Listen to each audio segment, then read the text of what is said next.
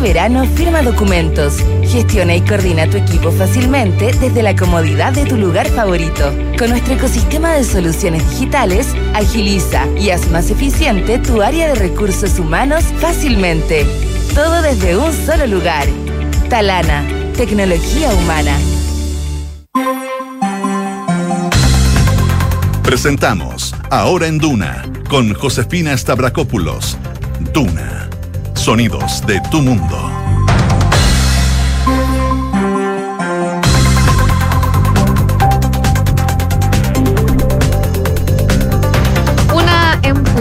buenas tardes, ¿cómo están ustedes? Bienvenidos a una nueva edición de Ahora en Duna, acá al 89.7. A esta hora en Santiago la temperatura marca 27,8 grados de temperatura, la máxima va a llegar hasta los 34 el día de hoy. Bastante calor acá en la capital, como ya es la tónica, de hecho, los meses de enero y febrero. Para los próximos días las temperaturas podrían bajar, pero bien poco, 33 grados como máxima el martes y el miércoles la máxima va a llegar hasta los 32, pero siempre por sobre los 30 grados de temperatura y con cielos totalmente despejados. Si nos vamos a Viña del Mar y Valparaíso, donde nos pueden escuchar en el 104.1, a esta hora 22 grados, la máxima va a llegar hasta los 23 y ya queda poco para alcanzar esa máxima, con cielos principalmente cubiertos y vientos de entre 25 a 40 kilómetros por hora durante la jornada del día de hoy. Para los próximos días, temperaturas por sobre los 20 grados y cielos parcialmente cubiertos. En Concepción, un poquito más al sur, donde nos pueden escuchar en el 90.1, 23 grados de temperatura, la máxima va a llegar hasta los 24 el día de hoy, cielos principalmente despejados y vientos de entre 25 a 40 kilómetros por hora. Estas temperaturas se mantienen por lo menos hasta mañana, hasta máxima de 24 grados. Ya desde el miércoles podría bajar por debajo de los 20 grados de temperatura acompañado de nubosidad parcial. Y por último, en Puerto Montt y sus alrededores, donde nos pueden sintonizar en el 99.7, 16 grados de temperatura máxima de 19, cielos parcialmente cubiertos, variando a despejado durante la tarde, es lo que nos dice la Dirección Meteorológica de Chile para la jornada del día de hoy. Quique Yabar, ¿cómo estás? Bien, ¿y tú? Bien, todo bien. Qué bueno. ¿Vamos con los titulares? Vamos.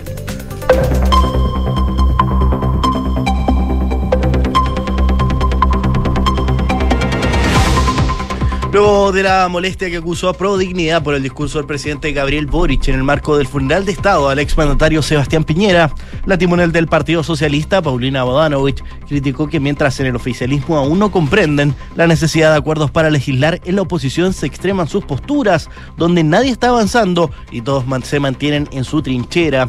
La senadora por el Maule aseguró que esta no es la forma de resolver los conflictos y que no ve nada de malo en cambiar en parte sus posiciones, no en las convicciones, sino más bien en las aspiraciones, porque cuando uno quiere el 100% de todo, no se logra nada. Presidente de Revolución Democrática, Diego Vela, se sumó al respaldo al presidente Gabriel Boric a raíz de las críticas de personeros del Partido Comunista que dirigieron al mandatario por las palabras que dedicó al expresidente Sebastián Piñera. En esa línea, el timonel de RD aseguró que el presidente Boric siempre ha tenido un compromiso restricto con los derechos humanos y lo que hizo es hacer un análisis de lo que fueron las recriminaciones, la discordia que se generó en ese sentido. Sobre la petición de Chile Vamos de retirar las querellas ingresadas contra Piñera, Vela replicó que en ningún caso vamos a estar disponibles para la impunidad o para entender esto como una negociación. La directiva de la UDI junto al senador Iván Moreira hizo un llamado al gobierno para retirar las querellas presentadas por adherentes y cercanos al expresidente Sebastián Piñera. Además, el partido le exigió al presidente Boric crear una agenda legislativa con todos los proyectos emblemáticos del gobierno de Piñera que quedaron trabados por la deshonestidad de la izquierda no democrática. Y Senapred decretó alerta roja en cuatro zonas en la región de la Araucanía y en Valparaíso por los incendios forestales. De los siniestros, cinco se encuentran en combate y uno está controlado.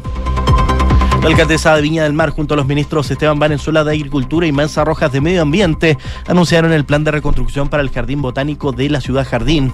En cuanto a los detalles de este plan, el ministro Valenzuela anunció que será una inversión de 500 millones y que el nuevo servicio de biodiversidad se incorporará al directorio del Jardín Botánico para ayudar en la recuperación. Junto a estos distintos estamentos de Naciones Unidas, colaborarán también con esta labor. El alcalde de Florida, Jorge Roa, fue encontrado muerto al interior de su casa luego de que esta mañana reconociera que chocó contra un portón cuando manejaba en estado de ebriedad. El ex jefe municipal había reconocido en sus redes sociales lo ocurrido, afirmando no tener autoridad moral para seguir en su cargo y que asumiría las consecuencias de este error. O las causas de su muerte siguen siendo confusas. El gobierno argentino agradeció a las fuerzas de seguridad de Israel por haber culminado con éxito el rescate de dos rehenes argentino-israelíes, quienes estaban secuestrados desde el pasado 7 de octubre por Hamas. Durante su visita a Israel, el presidente Javier Milei reiteró a su homólogo Isaac Herzog y al, al primer ministro israelí Benjamín Netanyahu el pedido de liberación de cada uno de los rehenes argentinos. La directora general del Fondo Monetario Internacional calificó como horroroso el impacto de la guerra en Gaza, cuya economía se redujo un 80% desde iniciado el conflicto. La representante señaló, sin embargo, que su organización de momento no ha observado un impacto a nivel global de este conflicto. Gracias, Quique. Gracias a ustedes. Una con eh, cinco minutos, revisemos lo que está pasando con los incendios, sobre todo lo que pasó en Valparaíso, porque hoy día a las 4 de la tarde la ministra de Desarrollo Social, Javiera Toro, encargada del Comité de Reconstrucción tras este mega incendio, va a encabezar la primera reunión de esa instancia donde se va a definir el plan de trabajo que van a seguir de cara a esta emergencia que asoló la zona a inicios de este mes. En esa instancia va a participar además eh, la ministra del Interior, también el ministro de Hacienda, Obras Públicas, Vivienda, Urbanismo, Agricultura y Economía, además de la Subsecretaría de Desarrollo Regional y Administrativo. Esta mañana ya la ministra Toro adelantaba algunas definiciones que se van a tomar en esa instancia, considerando que ya se han aplicado casi 7.000 fichas FIBE, 6.600 si no me equivoco, para avanzar en un proceso de entrega de ayuda temprana por parte del Estado. Esto a su vez también va a permitir tener un catastro mucho más fino del nivel de daño en la zona para poder comenzar a planificar el proceso de reconstrucción.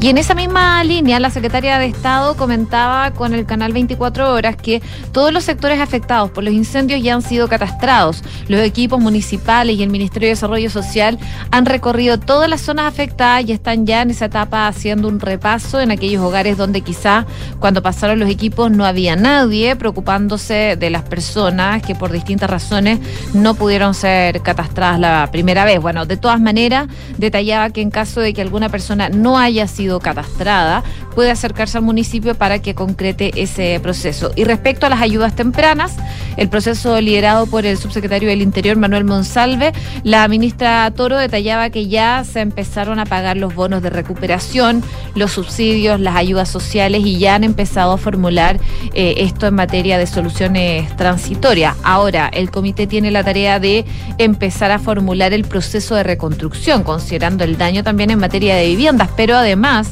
en una recuperación de forma urbana y productiva y para eso se debe pensar en un plan que va a poder ir estableciendo plazos que sean más bien claros. Pero ya esta semana eh, lo que explicaba la ministra es que van a empezar a tener ya un panorama mucho más claro que permita poder ir trabajando. No obstante, la ministra descartó hacer un proyecto de cuánto eh, podría tardar este proceso. Así que no hay una proyección clara de cuánto tiempo podría demorar porque todas las viviendas afectadas no son iguales, eh, por lo tanto cada situación eh, es distinta y requiere una dimensión transitoria como una solución definitiva, distintas respuestas. Pero parte importante de las viviendas afectadas son conjuntos establecidos, urbanizados y hay otra parte de campamentos que ya están catastrados y que tienen una intervención por parte del MIMBU. Esta mañana hablaba al respecto la vocera de gobierno Camila Vallejo a propósito de los incendios y de lo que se está haciendo en la zona. Esto fue lo que dijo la ministra.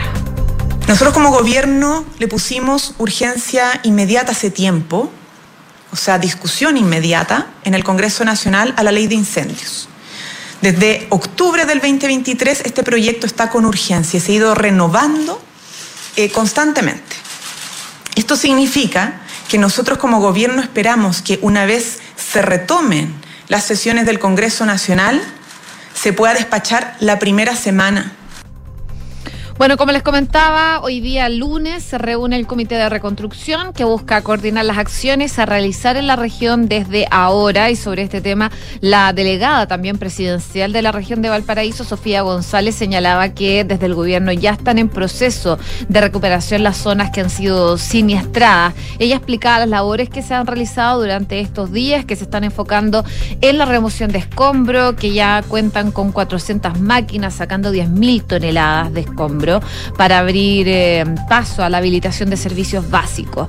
Eh, la semana anterior el Ministerio Público también comenzó a investigar la intencionalidad detrás de estos siniestros y sobre estos trabajos la delegada explicaba que se está haciendo todas las pericias por parte de la Videma, que es la Brigada Investigadora de Delitos de Medio Ambiente, aunque mencionó que es prudente esperar. La investigación realizada por el Ministerio Público dice que hay, eh, no hay nada que se pueda descartar, o sea, la intencionalidad no es algo que se haya descartado ningún caso. Además, el gobernador de la región de Valparaíso, Rodrigo Mundaca, deslizó el domingo la opción de la intencionalidad política. Eh, bueno, lo que mencionaba sobre esa situación decía, es curioso que sea en la región de Valparaíso, es curioso que sea Viña del Mar en Quilpué y que sea también en Villa Alemana. Digo, es curioso por las características de los liderazgos comunales que hay aquí, decía Mundaca. Respecto a su opinión, la delegada eh, le preguntaron sobre eso y decía, no es posible hacer algún tipo de opinión de algo que no tenemos certeza del hecho mismo. Cualquier opinión que no tengamos el antecedente de la respuesta o en definición del organismo correspondiente me parece anticipada, decía la delegada. Y además tanto diputados y senadores han retomado la discusión por una nueva ley corta de incendios como le escuchábamos recién a la vocera de gobierno, Camila Vallejo, que entre otras cosas prohíbe las plantaciones forestales dentro de los radios urbanos urbano, eh, porque evidentemente se necesita avanzar en la institucionalidad que hay vinculada a los incendios. Bueno, parte entonces de lo que ha ocurrido durante el último tiempo respecto a la investigación, por un lado, de la intencionalidad posible de estos incendios y por el otro lado, eh, lo que están planteando las autoridades de la zona y estas reuniones que se están gestando para poder ir en ayuda a las personas que se vieron afectadas por este mega incendio. De todas maneras, sobre los datos de fallecidos, que se ha mantenido en 131 hace varios días, según la información entregada por el Servicio Médico Legal. Eh, desde la delegación creen que ya se ha estabilizado ese número y además ya en un balance más completo del desastre. Eh, lo que dicen las autoridades es que estamos ante una catástrofe que no tiene precedentes en la región, menos eh, si lo vinculamos a incendios. Son entre 8.000 y 9.000 hectáreas las que se vieron afectadas, 131 personas lamentablemente fallecidas y entre 7.000 y 10.000 casas que se vieron afectadas también. Lamentablemente, la mañana de hoy el Servicio Médico Legal entregó el cuerpo de Anastasia Orellana a su familia, esta adolescente de 14 años que había desaparecido a raíz de estos incendios en la región de Valparaíso y tras una intensa búsqueda el sábado pasado el SML confirmó el hallazgo de la menor de edad en medio de estas pericias que se ha realizado el organismo para poder identificar a las víctimas fatales. Los familiares de la joven llevaban cerca de ocho días buscándola, acudieron a redes sociales, a medios de comunicación para lograr con el paradero de la menor. El hermano de la joven, Ariel Orellana, fue uno de los líderes de la búsqueda. Él encontró los cuerpos de su madre y padrastros calcinados por las llamas y de su hermana solo manejaba un registro donde se le veía escapando sola del fuego en la población Pompeya, la localidad que fue completamente destruida. Y previo a su desaparición, la menor envió un mensaje a sus hermanos diciéndoles que se encontraban evacuando, ya que su casa comenzó a ser consumida por las llamas y ese fue el último contacto que tuvo con ella. La noticia entonces de su deceso fue confirmada el sábado por el subsecretario de Justicia, Jaime Gajardo, quien eh, indicó que el Servicio Médico Legal logró identificar el cuerpo de Anastasia Orellana, que es una vecina de Quelpué, que era buscada por sus hermanos, una situación eh, muy terrible, por supuesto, que se dio a conocer durante el último tiempo. Así que lamentable la situación eh, en medio de esta emergencia. El presidente Boric también, sabemos, decretó duelo nacional y manifestó que es la tragedia más grande que hemos vivido como país desde el terremoto del 27 de febrero del año 2010. Una con 13. Estás en Ahora en Duna.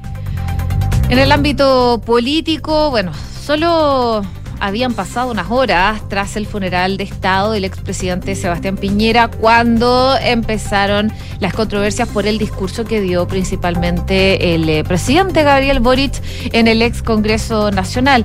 En su petición se dio después de que el mandatario asegurara en su discurso en el Salón de Honor de la sede del Congreso que durante el gobierno de Piñera las querellas y recriminaciones fueron en ocasiones más allá de lo justo y lo razonable, deslizando una fuerte autocrítica al rol que ejercieron como oposición eh, durante la segunda administración del fallecido ex mandatario.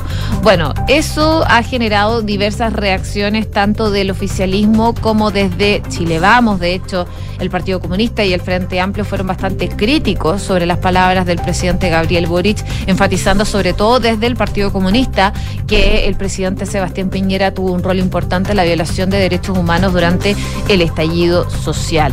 Desde la oposición, eh, la ex ministra del presidente Piñera, Marcela Cubillos, emplazó al presidente Gabriel Boric y dijo, las querellas fueron más allá de lo justo y razonable. Pida entonces que se retiren esas querellas con las que se persiguen autoridades del gobierno anterior. Vienen todas de su sector, ejerza liderazgo y demuestre que habló en serio en este discurso que dio en el ex Congreso Nacional.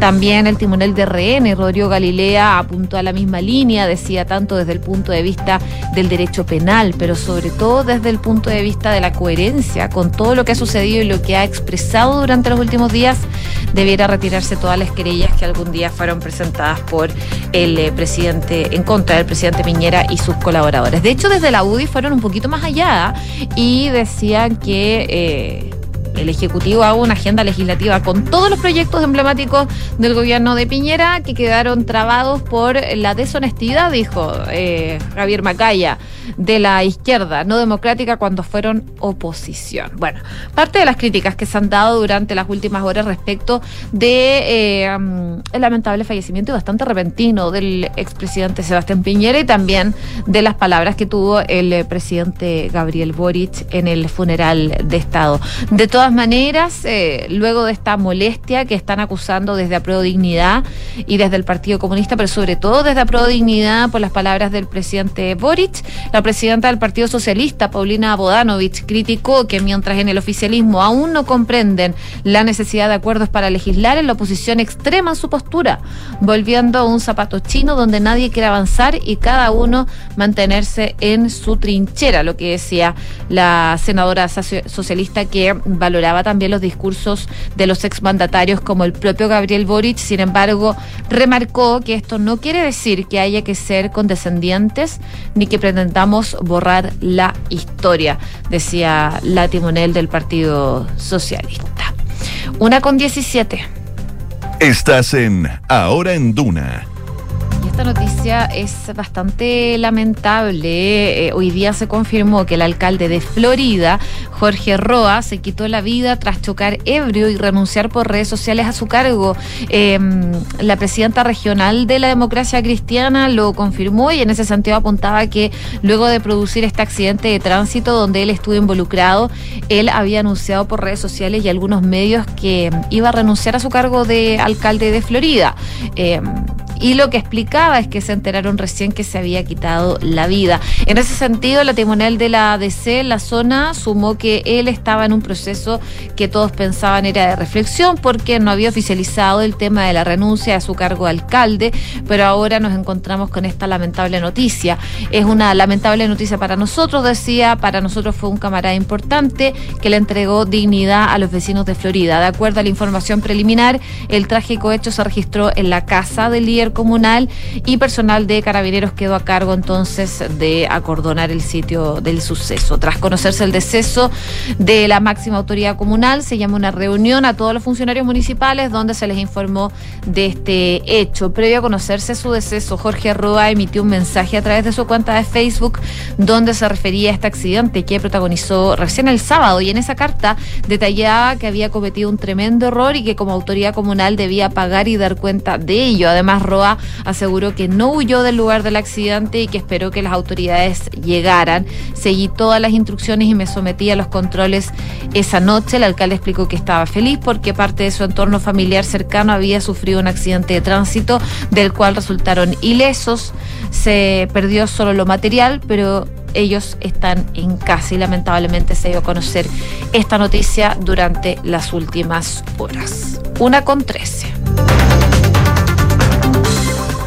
Y en noticias internacionales, el presidente argentino Javier Milei completó hoy día una asombrosa y, que llamó mucho la atención, por supuesto, reconciliación con el Papa Francisco, al que hasta hace poco tiempo Milei definía como el maligno en la tierra y amigo de los dictadores. Bueno, según lo que explica Javier Milei, eh, él le, le, explicó todo lo que había sucedido, porque lo trató así y que lo había entendido a la perfección. Esto lo está citando, de hecho, el Clarín. Tras una reunión que duró cerca de 70 minutos en el Vaticano, no fue para nada corta.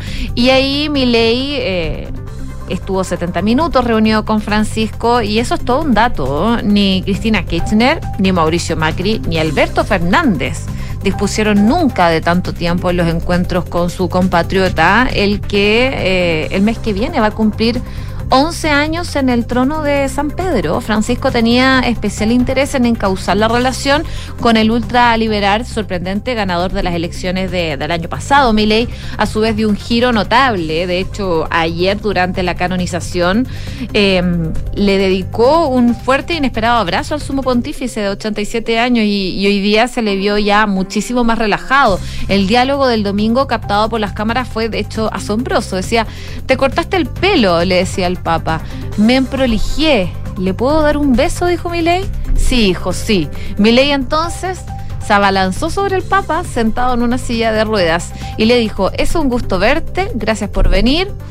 Vos, que sos medio judío, que Dios te bendiga, le, le, dijo el Papa Francisco a Javier Milei, que sabemos él se transformó ya hace varios años al judaísmo. Pero bueno, se da por superado entonces estos impas que tuvieron en algún momento el Papa Francisco con Javier Milei. Así que vamos a ver cómo siguen las relaciones de ambos de ahora en adelante, pero fue una reunión bastante larga, lo que da buenos indicios de lo que va a ser el futuro entre el Papa Francisco y Javier Milei. Y hablando de argentinos, porque estamos hablando de dos argentinos, del presidente de ese país y el Papa Francisco.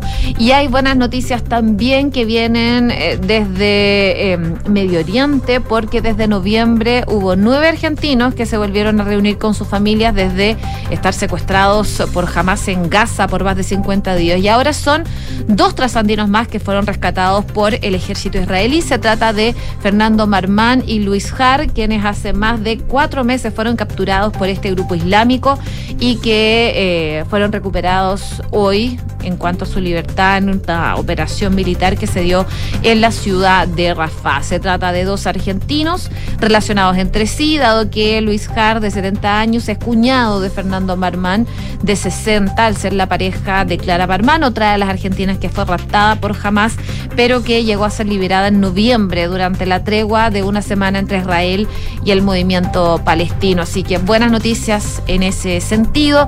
Dos argentinos que habían, habían sido secuestrados en octubre pasado por Hamas fueron liberados el día de ayer en esta operación de Israel. Una con 22. Ya nos vamos, por supuesto, los dejamos invitados a seguir en nuestra sintonía, revisar más informaciones en duna.cl.